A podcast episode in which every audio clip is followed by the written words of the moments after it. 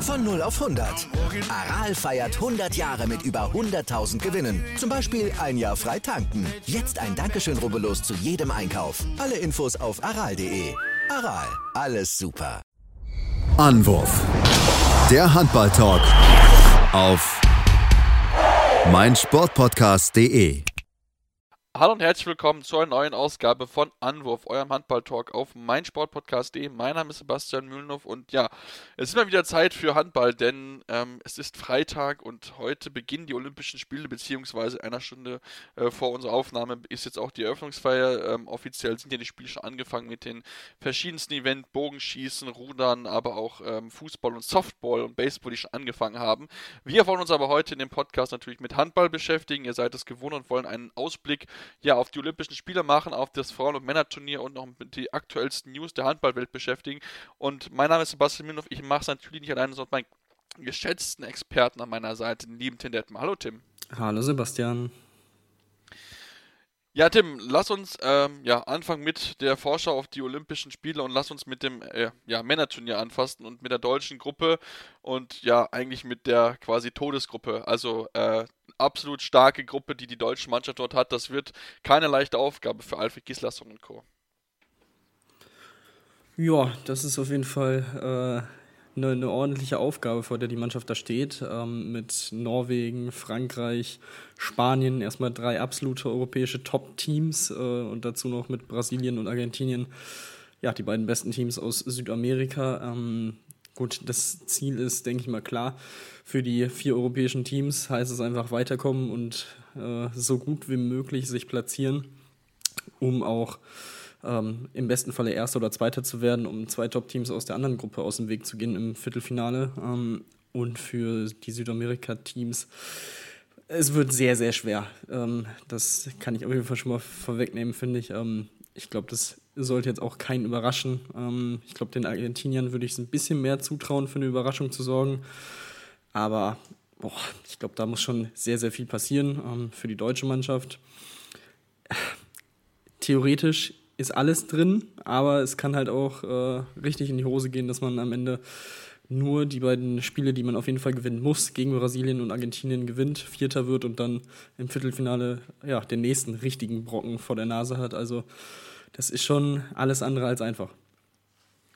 Das ist es definitiv und wir dürfen auch, ja, Argentinien, äh, Brasilien würde ich beide nicht unterschätzen. Ich meine, Argentinien letzt bei der, bei der WM Elfter gewesen, beste Platzierung jemals eines, ja, Teams aus Südamerika und auch Brasilien mit Platz 16 trotz, äh, ja, Leistungsfehler, die, Leistungsträger, die gefehlt haben, die jetzt ab Olympia wieder mit dabei sind. Also das ist wirklich eine, eine hoch, hoch brisante Gruppe. Ähm, den lassen uns mit dem deutschen Team beschäftigen. Ähm, Alvin Gieser hat so ein bisschen gesagt, oder auch, man hört so ein bisschen raus, dass die deutschen Bundesligaspieler so ein bisschen im Nachteil sein könnten, weil lange gespielt wurde, man hatte relativ wenig Vorbereitungszeit. Kann das für die deutsche Mannschaft ein Nachteil sein, dass wir ja lange gespielt haben, enorm viele Spiele in den Beinen haben und einfach uns jetzt nicht so lange vorbereiten konnten wie jetzt andere Teams aus äh, Südamerika zum Beispiel? Ich denke schon. Also vor allem bei so einem Turnier, wo alles so eng auch im Spielplan ähm, hintereinander abläuft, mit wirklich Spielen jeden zweiten Tag für die in der Gruppenphase über, über eben diese zehn Tage die fünf Spiele absolvieren zu müssen, ähm, das kann schon äh, sehr, sehr schwierig werden. Ähm, vor allem natürlich, weil man bei der Leistungsdichte in der Gruppe auch knappe Spiele erwarten kann. Ähm, das kann äh, ein Nachteil sein, definitiv. Ähm, er hatte auch die skandinavischen äh, Länder genannt mit Schweden und Dänemark, die auch einige Bundesligaspieler natürlich in ihren Kadern haben, die da ähnlich betroffen sein könnten. Ähm, natürlich die Norweger auch teilweise, ähm, wenn man an Sander Sargosen oder Christian O'Sullivan denkt. Also aber man sieht halt auch, es, es sind nicht nur die, die Deutschen betroffen davon. Ähm, deswegen kann es natürlich äh, in, in Spielen ein Faktor werden. Ähm, und deswegen absolut richtig, dass du sagst, dass, äh, dass man Brasilien und Argentinien nicht unterschätzen darf. Ähm, das kann natürlich auch in ihre Karten spielen, wenn dann so ein Spiel lange auch knapp gehalten wird, dass die äh, europäischen Teams da ja, äh, anfangen zu denken und dann äh, die schweren Beine haben äh, in der Schlussphase. Also das, es ist auf jeden Fall echt sehr, sehr viel drin. natürlich für die Spieler, die Pause war wieder kurz zwischen dem Ende der Saison und den Spielen jetzt und der Vorbereitung. Dazu natürlich noch die, die Reise nach Japan. Also optimal ist es auf jeden Fall nicht, aber es sorgt auf jeden Fall für ordentlich Spannung. Das sorgt es auf jeden Fall. Also ich meine, das ist wirklich eine hochbrisante Gruppe. Die andere Gruppe B, die ist mit Sicherheit auch ja nicht nicht außer Acht zu lassen, aber ähm, rein für den Namen natürlich die deutsche Gruppe schon schon wirklich der Knaller. Lass uns äh, vielleicht so ein bisschen mit den ja, Favoriten in der Gruppe mit auseinander beschäftigen. Da müssen wir auf jeden Fall die Norweger nehmen. Ähm, und da müssen wir mal sagen, da fehlt mit äh, Goran, jo, äh, Goran Sorat, Johannessen, ein ganz wichtiger Mann für die Norweger, Tim. Also ähm, das ist schon, schon ein Verlust, den sie dorthin nehmen müssen. Ja, äh, Johannessen hat sich in Flensburg über die letzten Jahre äh, wirklich sehr, sehr gut weiterentwickelt, hatte hier und da auch Probleme mit Verletzungen. Jetzt fällt er aufgrund einer Leistenverletzung auch aus. Ähm, ja, bei den Norwegern, was den Kader angeht, trotzdem haben sie wirklich einen sehr, sehr guten Kader, sehr viele gute Spieler dabei.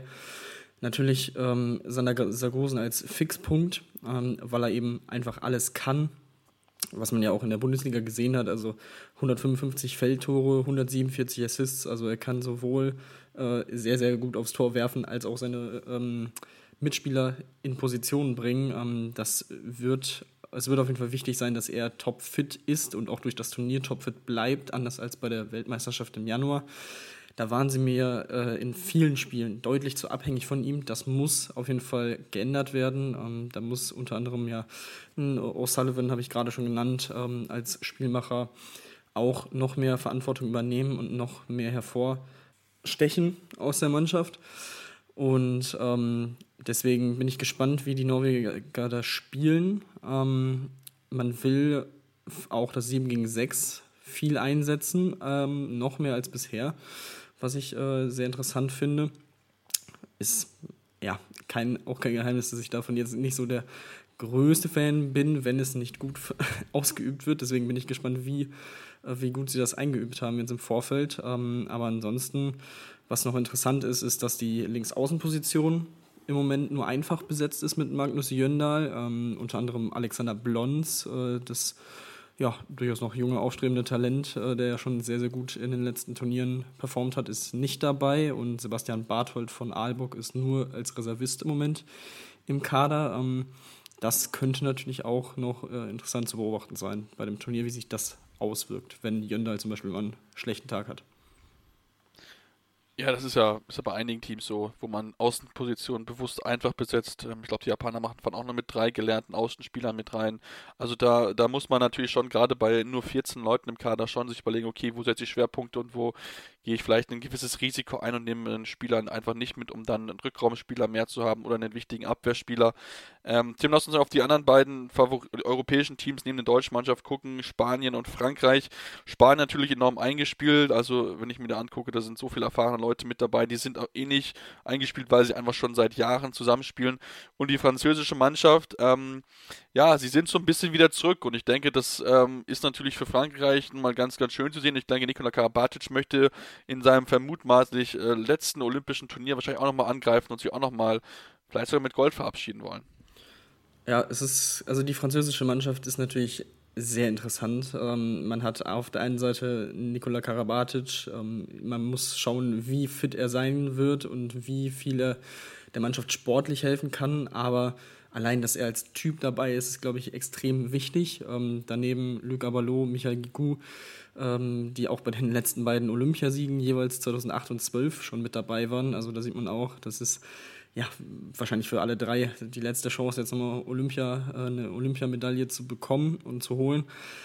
Ähm, und dann auf der anderen Seite hat man ja noch ähm, jüngere Spieler, die aber auch schon sehr etabliert sind in der Weltspitze, mit einem Remili zum Beispiel. Ähm, der Plan auf der Mitteposition ist auch sehr interessant mit Mahé, ist ein gelernter Mittelmann, alles gut. Und eben jenem Remili als Linkshänder, ähm, quasi, dass er so die Fabian Wiede-Rolle äh, übernimmt, wenn man das so vergleichen kann. Ähm, das wird auch sehr interessant sein. Das Problem bei den Franzosen war in den vergangenen Jahren äh, und jetzt auch in den letzten Monaten die fehlende Konstanz ähm, in der Leistung. Ja. Ähm, da habe ich mir rausgeschrieben, einerseits Mahé, der gefühlt in zehn Minuten des Spiels absolut alles auseinandernehmen kann ähm, und auf absolutem Weltklasse-Niveau spielt. Aber wenn es dann mal nicht läuft, dann ist der Kopf auch relativ schnell mal unten und dann kann es bitter werden für ihn. Dazu natürlich die Torhüterposition, vor allem in sehr, sehr großen Spielen, in Halbfinalspielen, glaube ich, war es das Vincent Gerard, da irgendwie, ich glaube, in den letzten zwei oder drei nur so drei, vier Paraden hatte. Also es ist, äh, das muss auf jeden Fall auch besser werden in diesen Spielen. Ähm, und symptomatisch dafür war jetzt auch das letzte Testspiel gegen Dänemark. Das hat man mit 28 zu 33 verloren.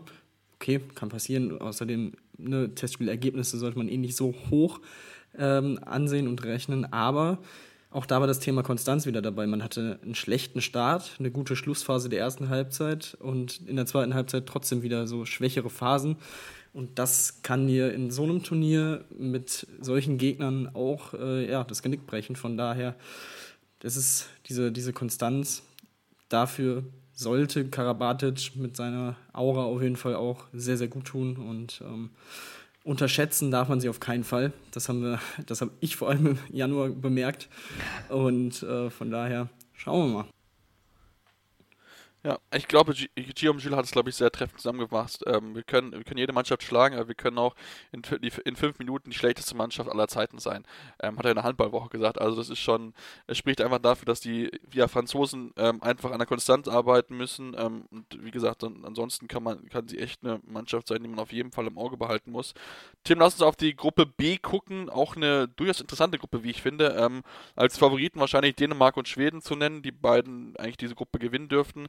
Und dann da mit dabei Japan, Portugal, Ägypten und Bahrain. Und ich finde vor allen Dingen die ägyptische Nationalmannschaft hat sich natürlich auch daheim in, dem, in dieser, bei der EM dieses Jahr natürlich enorm stark präsentiert.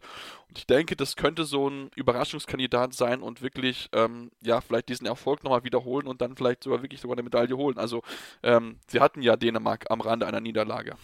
Eben, absolut. Also deswegen bin ich da auch, äh, habe ich da schon große Vorfreude auch auf dieses Duell. Ähm, die Revanche-Gelüste sind auf jeden Fall da bei den Ägyptern, sowohl gegen Dänemark als auch gegen Schweden, ähm, gegen die sie in der Gruppenphase äh, bei der WM verloren haben. Also das sind auf jeden Fall schon mal zwei sehr, sehr schöne Spiele mit einer schönen äh, Hintergrundgeschichte.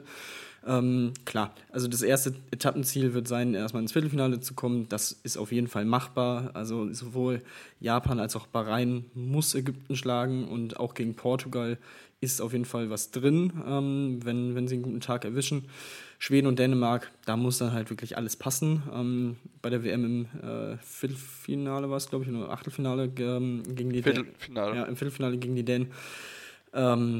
Hat fast alles gepasst. Ähm, es lief sehr, sehr viel für sie, ähm, aber am Ende, gut, im sieben Meter werfen reicht das dann halt manchmal nicht. Ähm, da war dann halt Niklas Landin der große Held.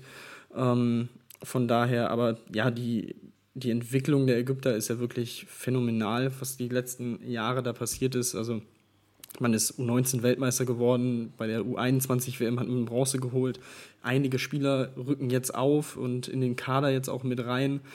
Ähm, man hat ja hier Omar mittlerweile bei, bei Top, einem Top-Club mit Westbrem äh, in den ähm, Ali Sein spielt in Barcelona jetzt ähm, ab der kommenden Saison. Also da tut sich einiges und auch die darf man nicht unterschätzen und die sind wahrscheinlich ähm, das beste nicht-europäische Team in diesem Turnier. Ähm, die Gruppe, die sie erwischt haben, wie gesagt, macht äh, Hoffnung für sie. Ähm, von daher, da kann man, kann man auf jeden Fall etwas erwarten. Und ich meine, im K.O.-Spiel, das haben sie dann auch selber erfahren, ist am Ende auch einiges möglich. Und von daher, das äh, ist eine sehr interessante Mannschaft.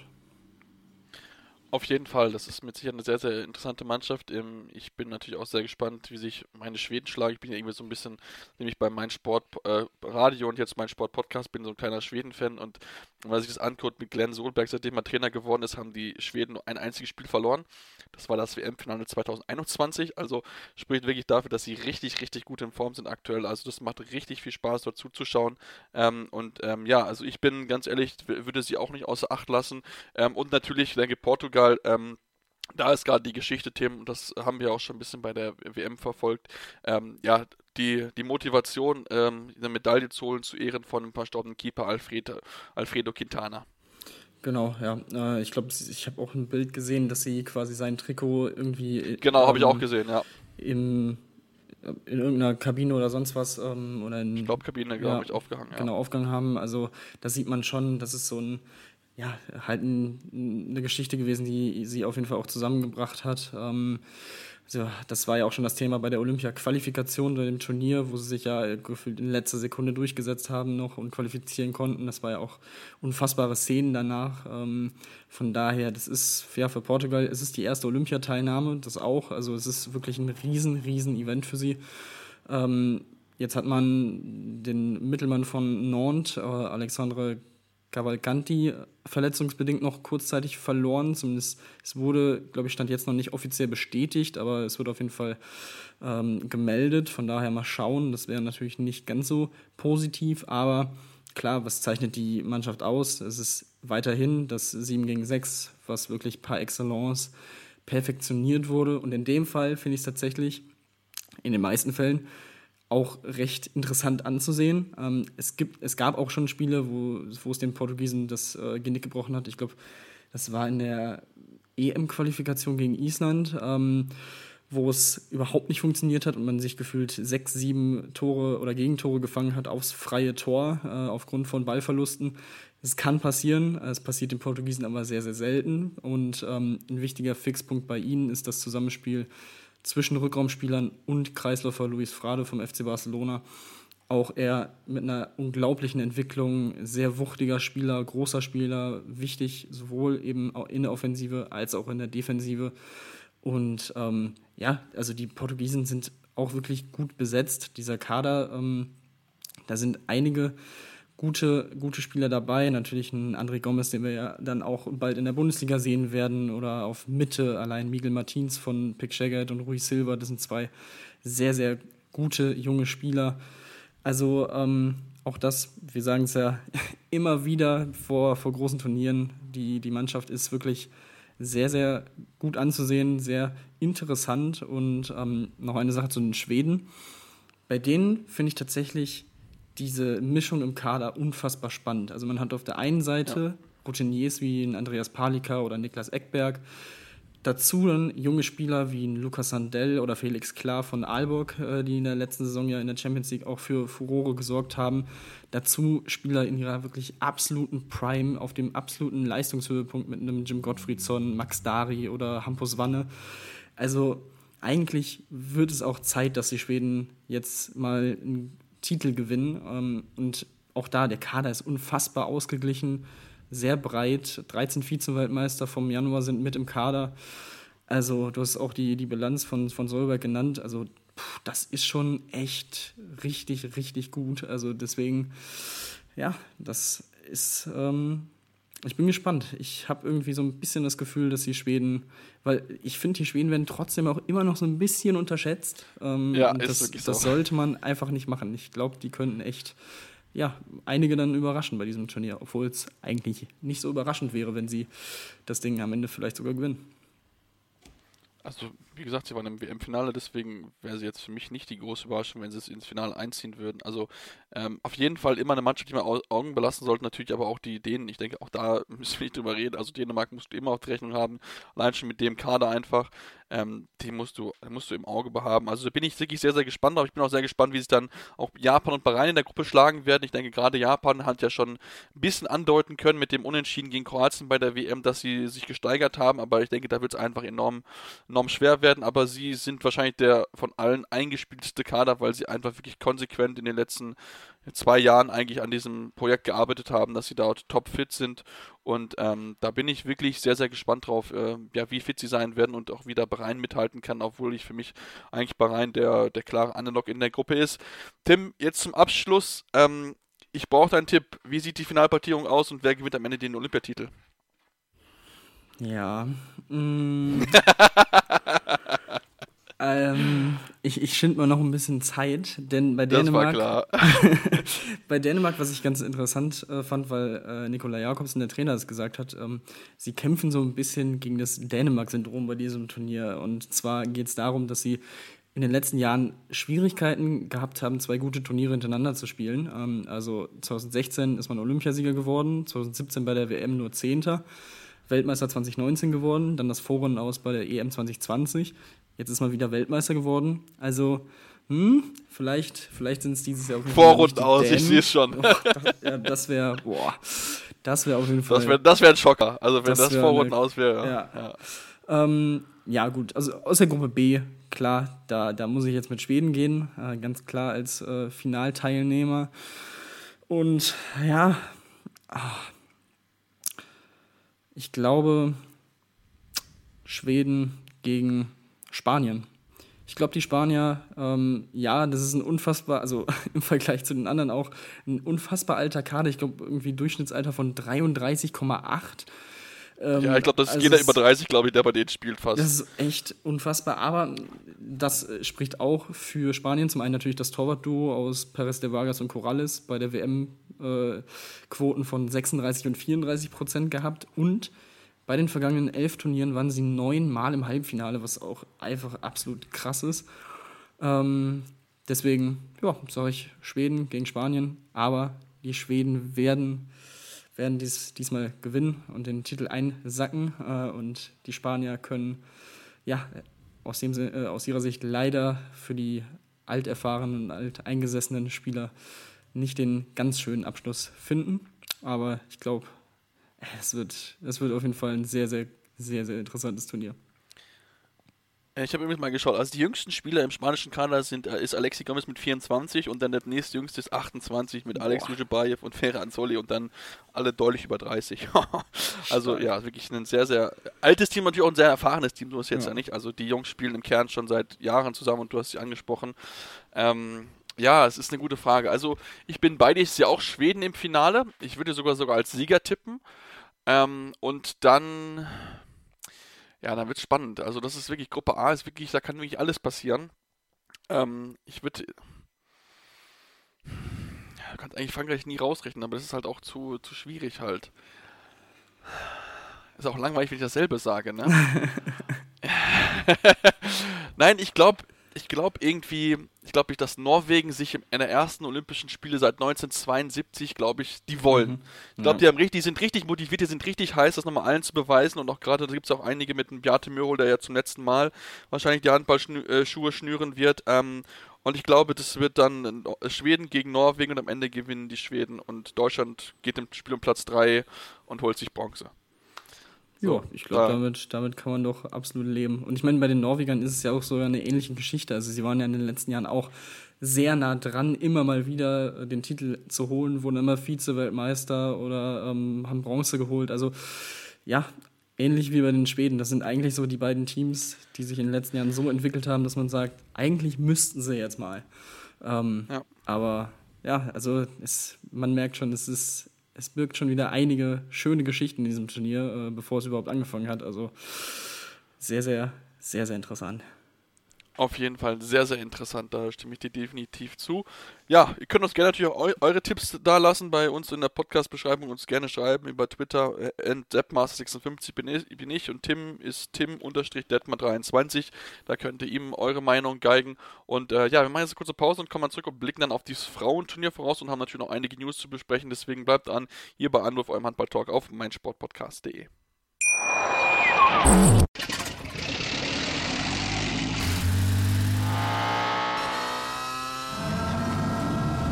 Von 0 auf 100. Aral feiert 100 Jahre mit über 100.000 Gewinnen. Zum Beispiel ein Jahr frei tanken. Jetzt ein Dankeschön, rubbellos zu jedem Einkauf. Alle Infos auf aral.de. Aral, alles super. Ja, und wir sind zurück bei Anruf eurem Handball-Talk auf meinsportpodcast.de und wollen uns jetzt mit dem Olympischen Frauenturnier beschäftigen. Und bevor wir uns mit den Frauen beschäftigen wollen, wollen wir ein bisschen generelle Kritik üben, Tim. Ähm, und zwar bei der Vorbereitung haben wir uns natürlich auch mit beschäftigt, uns die einschlägigen Portale angeschaut, Handball World, Handballwoche. Ähm, und da mussten wir leider feststellen, dass die Informationen zu den Frauen wirklich sehr, sehr spärlich zu finden sind. Also bei der Handballwoche haben es gerade so vier Seiten hinbekommen, während die Männer jedes Team zwei Doppelt, äh, jede eine Doppelseite hatte. Ähm, bei Handballwoche, bei Handball World gibt es diese klassische Übersicht, wo man dann auf die Teams draufklicken kann und sich die Karte angucken, leider auch nicht. Also Tim, das ist ähm, natürlich für den Frauenhandball, gerade bei so einem olympischen Turnier, wo man ja noch mehr im äh, öffentlichen Interesse steht, natürlich sehr, sehr schade. Klar, die deutsche Mannschaft ist nicht mit dabei, kann ich schon ein bisschen nachvollziehen, dass man vielleicht ein bisschen zurückhaltender ist. Trotzdem finde ich halt einfach, dass das einfach nicht geht, um den Handballsport gerade für die Frauen dann noch populärer zu machen.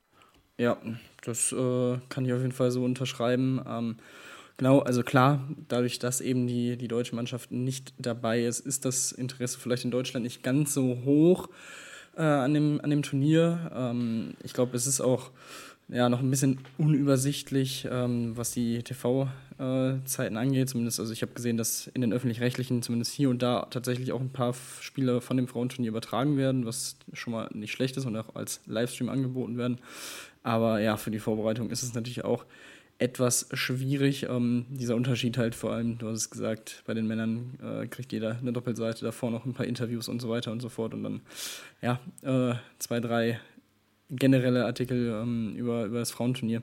Ist auf jeden Fall ein bisschen schade. Ähm, mal gucken, was da jetzt so ja, während des Turniers noch passiert. Ähm, immerhin, also die, die News an sich bei, bei Handball World sind ja, ähm, da, sind genau. ja gut, ja. Ähm, aber es fehlt halt einfach so eine, so eine Übersicht. Ähm, das, das hätte auf jeden Fall noch ein bisschen mehr geholfen. Das, das ist in der Tat ein bisschen schade, aber ja, schauen wir mal. Vielleicht, vielleicht ändert sich das ja in den, für die nächsten Turniere dann auch. Ähm, das wäre auf jeden Fall sehr, sehr schön, weil das hat äh, der Frauenhandball auf jeden Fall verdient. Auf jeden Fall. Und ich meine, wir haben uns ja auch vorgenommen, ab nächster Saison regelmäßig über den Frauenhandball zu berichten, einfach weil wir auch der Meinung sind, dass einfach beide Geschlechter das Recht haben, in einem Podcast erwähnt zu werden. Deswegen, ähm, ja, haben wir natürlich, wollen wir uns natürlich auch die Zeit nehmen, jetzt über die Frauen zu sprechen ähm, und uns auch da mit den Gruppen zu beschäftigen. Tenossen mit Gruppe A anfangen. Gruppe A besteht aus Niederlande, Montenegro, Norwegen, Japan, Südkorea und Angola. Ähm, die europäisch, europäischen Teams Niederlande Norwegen natürlich Favoriten, weil die auch durchaus ähm, als Medaillenkandidatinnen gelten. Genau, ja. Ähm, vor allem Norwegen natürlich ist der große Favorit. Ähm, sie sind seit 1988 immer bei Olympia dabei und konnten nur 1996 äh, keine Medaille holen. Also das war, also das ist schon eine, eine unfassbare Serie, die sie da haben. Ähm, bei den Niederländern, Niederländerinnen ähm, gab es ein bisschen Probleme, was Verletzungen angeht. Estefana Pohlmann fällt aus. Da hatte man noch gehofft, dass sie rechtzeitig zurückkommt ähm, von der Knieverletzung. Ähm, dafür ist jetzt Nike Groth äh, reaktiviert worden, äh, die 2018 ihre Karriere eigentlich schon beendet hatte im äh, Nationaltrikot. Von daher, ähm, auf die beiden Teams muss man in dieser Gruppe auf jeden Fall achten. Ähm, ansonsten denke ich, Japan, Japan, Angola und Montenegro werden wahrscheinlich um den vierten Platz kämpfen. Äh, bei den Südkoreanerinnen ähm, ist es immer so eine Wundertüte. Das ist ja oh, bei den Herren auch nicht anders. Ähm, aber die sind auch ähm, vor allem sehr flink und ähm, schnell, ähm, was natürlich unangenehm sein kann für die, für die Gegnerin ähm, und so ein bisschen das Faustpfand ist. Und ja, deswegen insgesamt zwei finde ich äh, auch sehr interessante Gruppen. Ich glaube, die Gruppe B, ja, vielleicht noch ein bisschen äh, besser gesetzt, äh, besetzt, aber ähm, auf jeden Fall, wie gesagt, die, die Norwegerin, Niederländerin, die muss man auch für, den, für die Medaillenvergabe auf dem Zettel haben. Ja, ist so ein bisschen wie bei den Herren, dass du so eine Gruppe hast, wo du wirklich nur die, die Top-Mannschaften drin sind, ein bisschen mehr europäisch auch angehaucht dann auf der anderen Seite dann eher so, ja, ein bisschen Underdogs mit dabei, aber natürlich gerade Japan und Südkorea, zwei Teams, die jetzt nicht unbedingt durch Körpergröße halt bestechen, aber natürlich die viel mit Strategie arbeiten müssen, viel mit Tempo arbeiten müssen. Das hat ja auch äh, Dago Sigurdsson für seine äh, japanische Nationalmannschaft ausgegeben, dass wir einfach die Strategie gut sein muss und da wird mit Sicherheit auch, ja, bei, gerade beim japanischen Team mit Sicherheit ähnlich viel wie bei den Männern gearbeitet worden sein, um dann natürlich bei den Olympischen Spielen in der Heimat dafür zu sorgen, dass man möglichst gut abschneidet, möglichst natürlich die äh, Vorrunde übersteht und dann vielleicht den oder anderen mit Sicherheit ärgern kann. Also das ist etwas, was sich, glaube ich, alle Teams vorgenommen haben, die, die gerade die kleineren, ähm, die in der Gruppe sind, dass man einfach suchen wird, okay, diese Chance, die da ist, sie ist wirklich groß, jetzt hier ins Viertelfinale reinzukommen, während das vielleicht in den Jahren vorher ein bisschen schwieriger gewesen ist bei den Olympischen Spielen, ähm, kann man da auf jeden Fall nutzen und du hast es angesprochen, Gruppe B mit Spanien, Russland, Ungarn, Schweden, Frankreich und Brasilien, das ist schon, ist schon nochmal noch mal was anderes. Also das ist schon eine Knallergruppe, da wird es schon wirklich richtig, richtig heiß hergehen und da wirklich äh, ja, herauszumachen, wer am Ende dann die, die, ersten vier Plätze ausmachen wird und in welcher Reihenfolge, das ist enorm schwierig. Absolut, also die ähm, ja, die Gruppe ist auch unfassbar ausgeglichen. Äh, da kann man, ja. da kann wirklich jedes Team, jeden, jedes andere Team eigentlich schlagen. Also auch die Brasilianerinnen vielleicht nicht mehr so stark wie in den äh, letzten Jahren noch. Ähm, waren ja 2013 auch Weltmeisterinnen, sind dann 2016 bei den Heimolympischen Spielen im Viertelfinale frühzeitig ähm, ausgeschieden. Äh, von daher ja, ist da auf jeden Fall noch die Motivation, glaube ich, auch sehr hoch, das ein bisschen zu korrigieren, auch wenn es sehr, sehr schwer werden wird. Ähm, ansonsten Frankreich, Russland sind neben Norwegen und den Niederlanden, finde ich auch auf jeden Fall ähm, Favoriten auf den Titel. Ähm, die Französinnen vor allem natürlich sehr eingespielt, äh, in den letzten Jahren auch immer äh, vorne mit dabei gewesen. Äh, unfassbar gutes äh, Torhüter-Trio, glaube ich sogar. Also das schon sehr gut. Aber man darf ähm, die Schwedinnen auch äh, bei den Frauen nicht unterschätzen. Ähm, denn vor dem Turnier gewannen sie jetzt Testspiele gegen die Niederlande und gegen Russland bei einem Drei-Nationen-Turnier. Also die könnten auch ähm, für eine Überraschung sorgen in dieser Gruppe. Ähm, und ansonsten Ungarn, das kennt man ähm, aus dem Clubhandball äh, im, der, im Frauenbereich haben sehr, sehr viel investiert, ähm, haben auch Regeln implementiert in der Liga, dass äh, nur eine bestimmte Anzahl an ausländischen Spielerinnen in den jeweiligen Teams spielen dürfen. Ähm, und dementsprechend ist das Team auch jung und ähm, hat einige junge Talente, die da wirklich sehr, sehr gut sind. Also auf die muss man auch achten. Die können auch ja, wirklich sehr guten Handball spielen. Ähm, ansonsten bei Spanien war vor dem Turnier noch äh, ein, ja, ein kleines Bohai um die Kapitänin Carmen Martin, die nämlich erst verspätet einreisen konnte, da sie äh, erst zweimal positiv getestet wurde und ähm, in den letzten Tagen jedoch auch wieder zweimal negativ, was nötig war äh, und ja, quasi bewiesen hat, dass die ersten beiden Tests wohl falsch positiv waren. Deswegen durfte sie jetzt noch nachkommen natürlich auch alles andere als optimal ähm, mit dem ganzen Strapazen äh, im Vorhinein, aber ich denke, äh, sie ist erfahren genug, um das dann auch abschütteln zu können in den ersten Spielen. Ähm, aber auch in der Gruppe gilt, also es ist wirklich von Minute 1 des ersten Spiels unfassbar wichtig da zu sein, weil sonst kann es auch relativ schnell schon vorbei sein.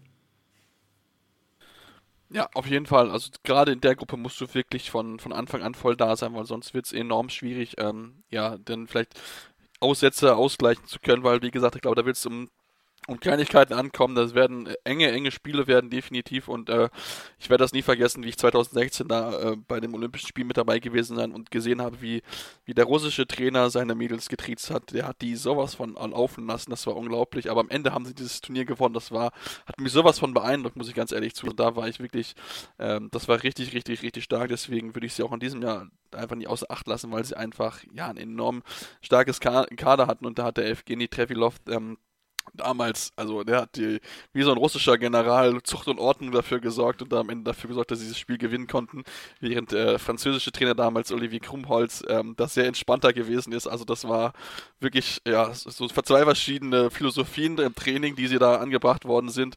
Ähm, und das ist ein un unfassbar tolles Turnier. Ich bin sehr, sehr gespannt darauf, wer dort am Ende ähm, ja ganz oben stehen wird. Und Tim, auch hier möchte ich natürlich von dir den Tipp haben. Wer gewinnt und wer steht im Finale? Mhm. Ähm, ich denke, dass die Französinnen ins Finale einziehen werden. Ähm, ich glaube, dieses Eingespieltsein ist in so einem Turnier, vor allem eben in dieser Gruppe, kann das sehr, sehr wichtig werden. Ähm, und ich denke auch, ja, also ich glaube, ja, die Norwegerin. Also ich glaube, Norwegen gegen Frankreich wäre mein Finale und aber wer gewinnt das? Boah, ich gehe. Na, ich glaube, ich lerne aus meinen Fehlern in der Vergangenheit und sage, äh, dadurch, dass, dass ich sonst auch von den Frauen gestraft werde, ähm, Frankreich gewinnt und äh, krönt sich zum, zu den Olympiasiegerinnen äh, gegen Norwegen im Finale. Okay, gut. Ähm, ja, also mein, also ich würde auch auf Norwegen im Finale tippen. Also ich denke schon, dass die Norwegerinnen das äh, machen können. Mein Tipp dann aber für, für, für die finalen Gegner wären einfach die Russinnen, weil ich glaube, dass sie es drauf haben und sich nochmal beweisen wollen, dass sie wieder diesen Titel verteidigen können. Ähm, und ich würde dann, ich dann auf Norwegen tippen, glaube ich, einfach weil die dann vielleicht noch ein bisschen mehr Kräfte einfach haben, weil es vielleicht einfacher ist von ihrem, von dem Gruppenkonstellation her, sodass sie am Ende da, die sich den Titel sich holen können und damit die Titelverteidigung der Russinnen verhindern. Und ähm, genau, also da bin ich sehr, sehr gespannt drauf, wie es sein wird. Natürlich auch hier können uns gerne eure Ergebnisse mitteilen. Was denkt ihr? Wer wird gewinnen? Wer wird Olympiasiegerinnen? Ähm, wer wird am Ende ganz, ganz oben stehen? Und wir machen jetzt noch eine kurze Pause und haben noch einige News, denn einige Transfergeschichten müssen noch erwähnt werden.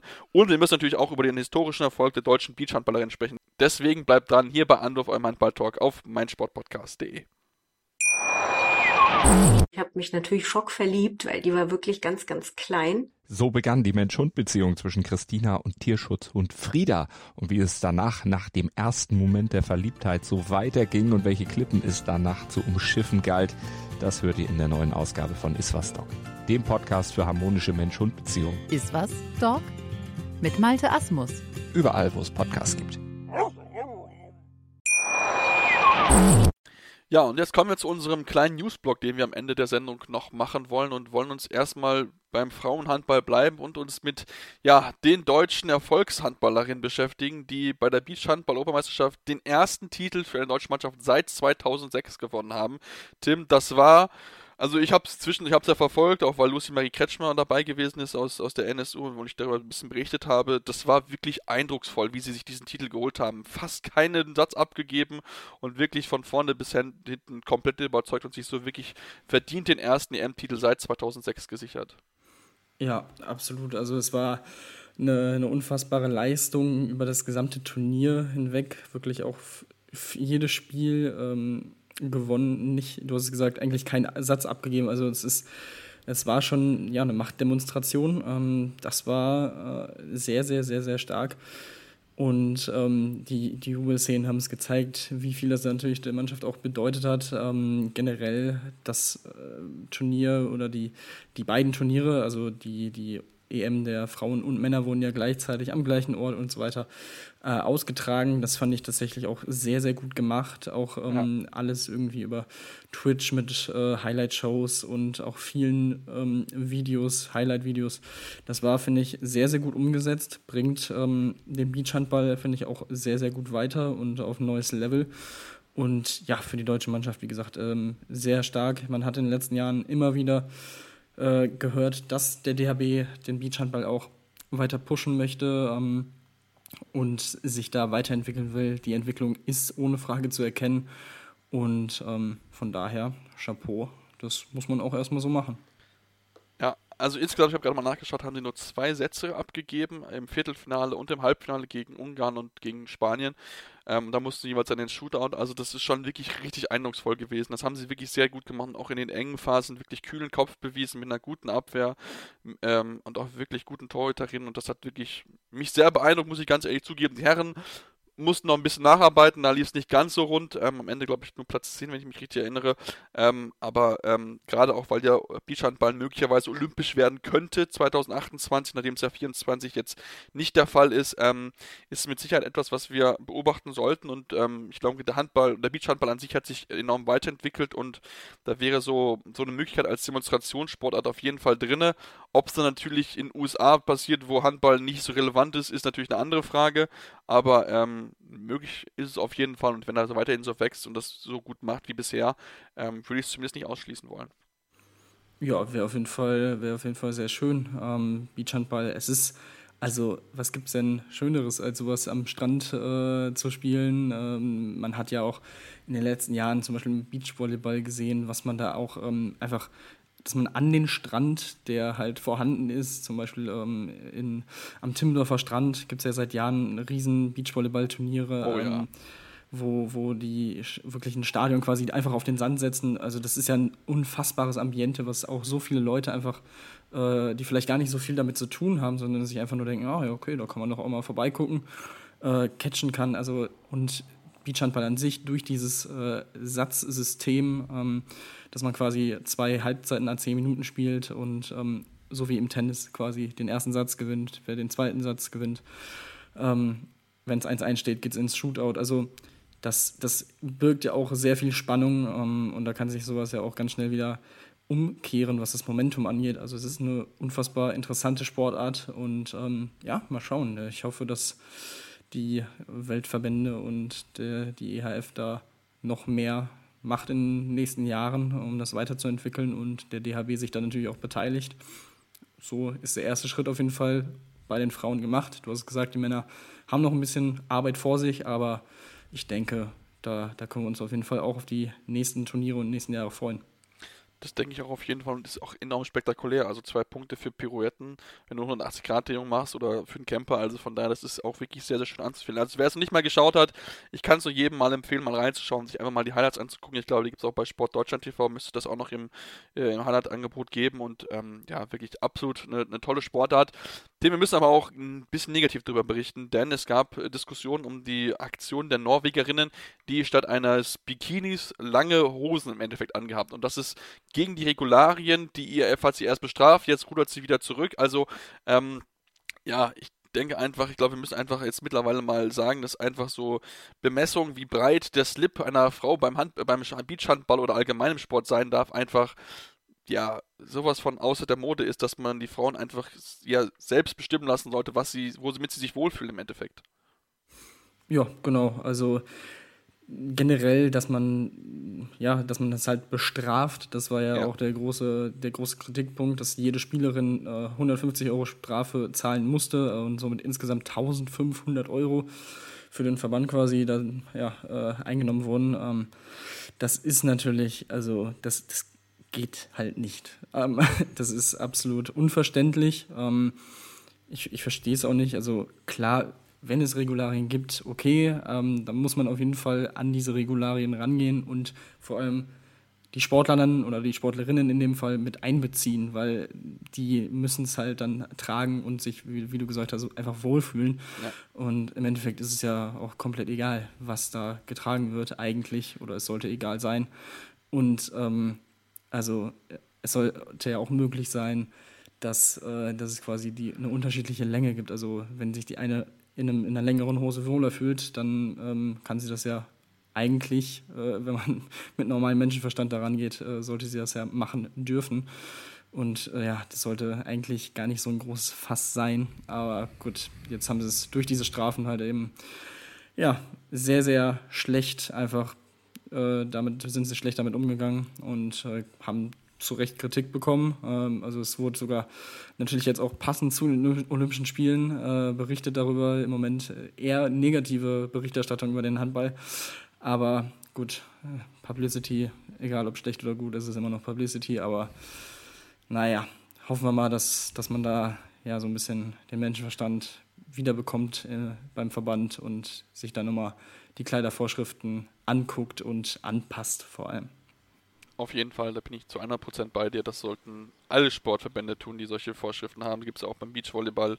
Ich meine, die Turnerinnen machen es ja jetzt auch, die deutschen Turnerinnen, die jetzt ähm, nicht mehr, die einfach in langen Hosen touren möchten, was ich auch absolut nachvollziehen kann. Also gerade beim Touren, da kann mal schnell irgendwie was forschen. Dann gibt es Einblicke, die man möglichst vermeiden möchte. Deswegen, ähm, finde ich, wir sind, glaube ich, in einer Welt, wo man eigentlich das sagen sollte, dass jeder eigentlich das tragen sollte, was man wollte. Es gibt es natürlich leider nicht in jedem Land, aber ich finde, dass zumindest die Sportverbände dort ein Zeichen setzen sollten ähm, in ihrer Verantwortung, die sie im Endeffekt auch einnehmen und das einfach den Sportlerinnen und Sportlern freistellen. Bei Männern vielleicht noch ist es noch einfacher, sage ich es mal so. Bei Frauen ist da schon, muss man dann schon einfach auch da diese Freiheit ihnen einfach geben, die sie gerne haben möchten. Und deswegen bin ich da definitiv für. Lasst uns zum Sportlichen wiederkommen und uns mit einigen Transfermeldungen beschäftigen und vielleicht mit der größten so ein bisschen anfangen. Und zwar, Tim, gibt es das Gerücht, und es sieht sehr, sehr stark nach aus, dass passieren wird, dass Kaspar Mortensen von äh, FC Barcelona wechseln wird zum HSV Hamburg. Das ist schon wirklich eine große Überraschung, dass der HSV ihn wirklich bekommen soll. Er ist noch nicht fix, aber die Seite, die das gepostet hat, ist sehr, sehr gut informiert.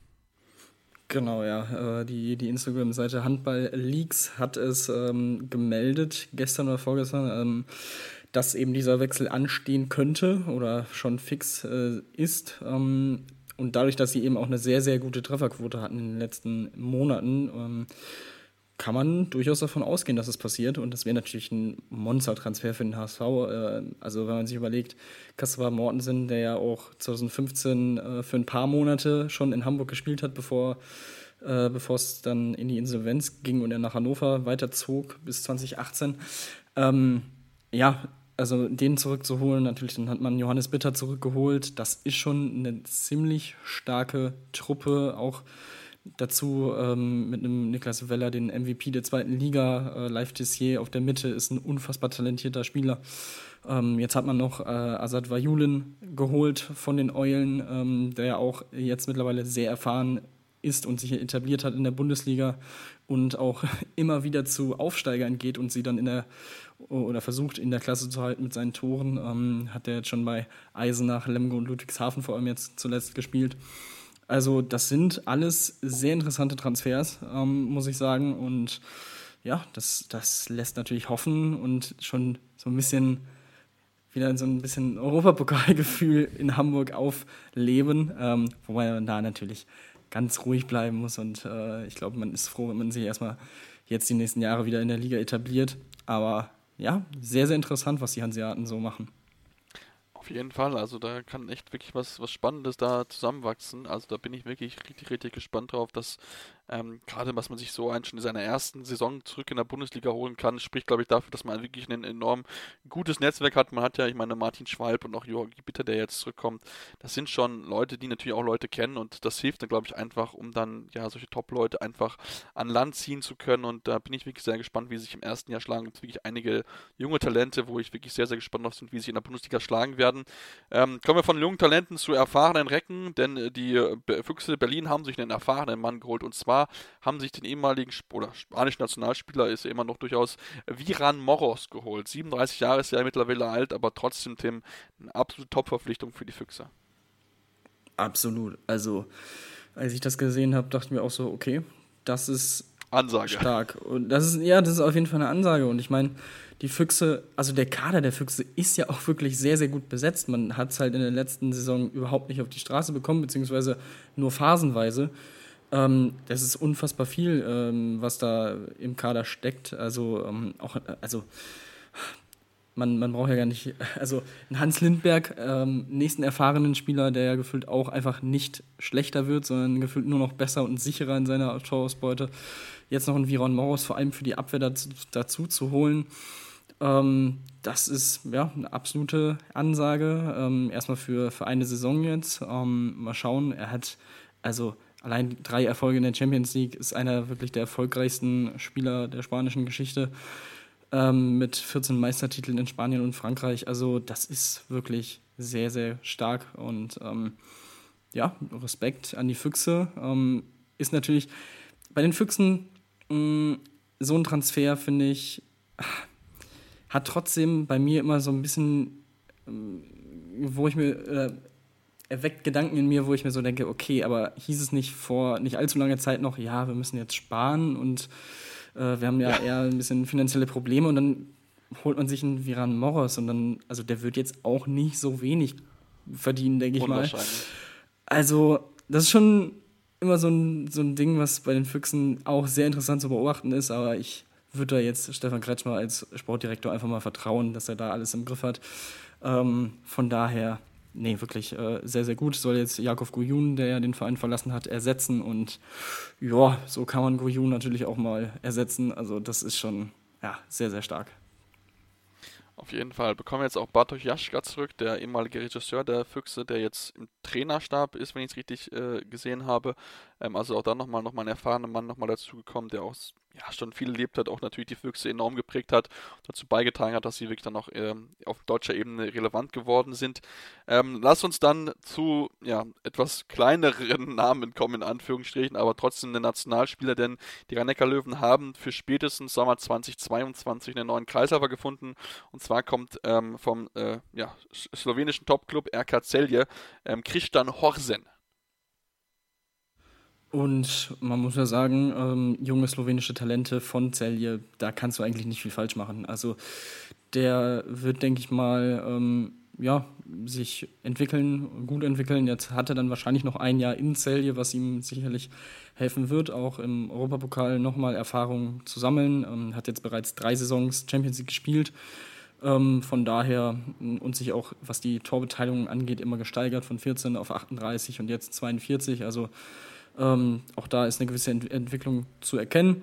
Ähm, und ja, vor allem wenn man bedenkt, man hat ja sowieso mit äh, Janik Kohlbacher noch einen jungen äh, Kreisläufer davor, ähm, ist das, glaube ich, schon ein ganz, ganz ordentlicher Backup dann, dem man, dem man dann auch Zeit geben kann, der nicht sofort funktionieren muss. Ähm, das ist, denke ich mal, dann auch sehr, sehr wichtig und ja, wird dann spätestens ab 2022 erstmal zwei Jahre bei den Löwen spielen und ähm, denke ich mal dann auch, mal schauen, vielleicht noch von Schmid äh, profitieren und wenn nicht, dann auf jeden Fall von Juri Knorr und ja, also die Löwen auch hier haben sich, stellen sich gut auf für die Zukunft und ähm, arbeiten daran, dass man da so einen fließenden Übergang hat. Mhm, auf jeden Fall, ja, also das muss man, muss man schon geben. Man versucht natürlich noch für dieses Jahr zu bekommen, aber das ist noch nicht genau sicher. Da geht es mit Sicherheit auch um, um, Ablösesummen, die dort vielleicht gezahlt werden müssen. Ähm, aber spätestens 2022 ist er dann auf jeden Fall äh, in Mannheim. Weiteres Talent hat auch gewechselt und zwar einer der ja, Shooting Stars für den einen oder anderen mit Sicherheit Rookie of the, of the Year in der Licky Molly Handball Bundesliga gewesen und zwar Henrik Wagner wechselt spätestens, also wechselt nach Vertragsende 2022 von den Eulen Ludwigshafen nach der HSG Wetzlar und ja, Wagner letztes Jahr mit 173 Feldtoren der drittbeste Torjäger von aus dem Feld ist schon etwas, wo man sagen kann, da haben die äh, Elslarer mal wieder ja, ihre, ihren Ruf gut gemacht und ein junges deutsches Talent sich sichern können.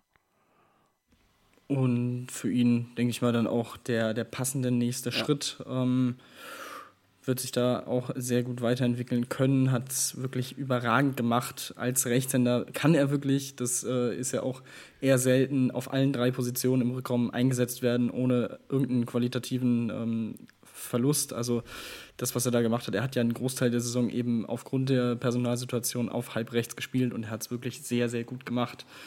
Und ähm, 182 Treffer in der letzten Saison, jetzt erst 23 Jahre alt. Also da ist immer noch auch einiges an Potenzial vorhanden. Von daher, ähm, ja, sehr, sehr gute Verpflichtungen von Wetzlar ähm, sind, wie gesagt, dafür bekannt.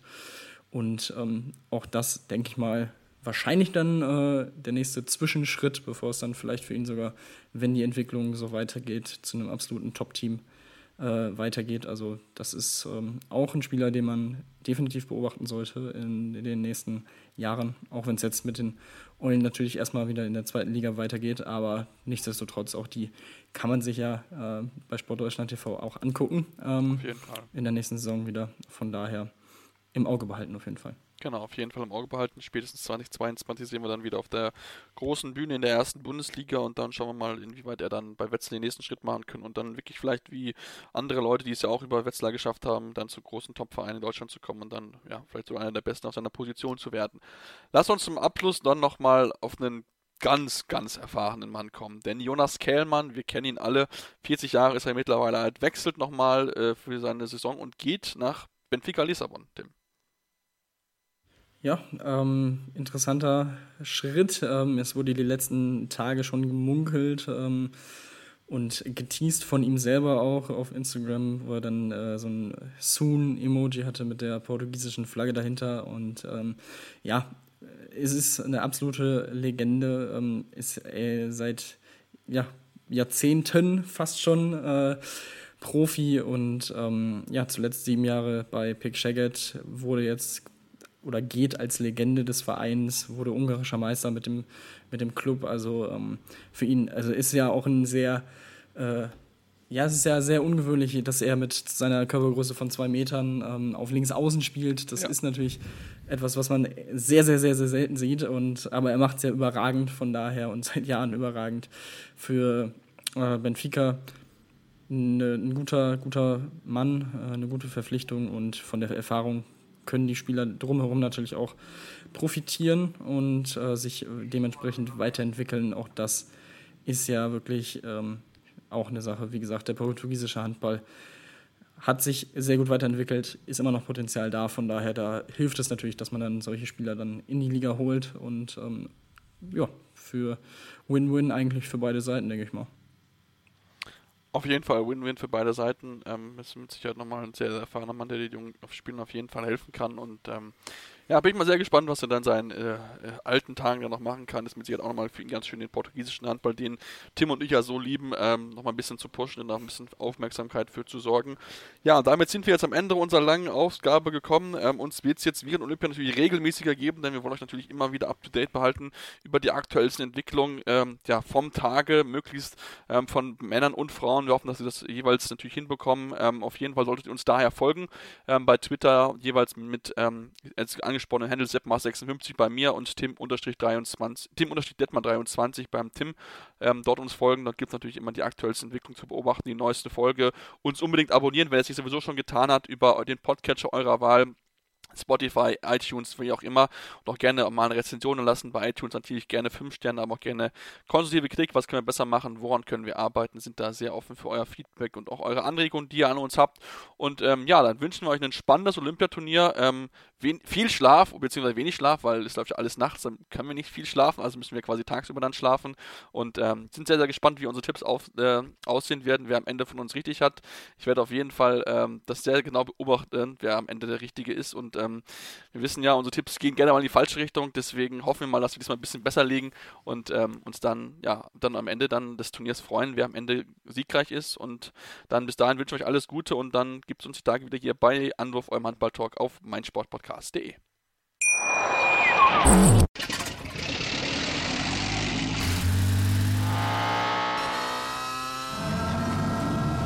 Von 0 auf 100. Aral feiert 100 Jahre mit über 100.000 Gewinnen. Zum Beispiel ein Jahr frei tanken. Jetzt ein Dankeschön, rubbellos zu jedem Einkauf. Alle Infos auf aral.de. Aral, alles super. Anwurf. Der Handball-Talk auf meinsportpodcast.de.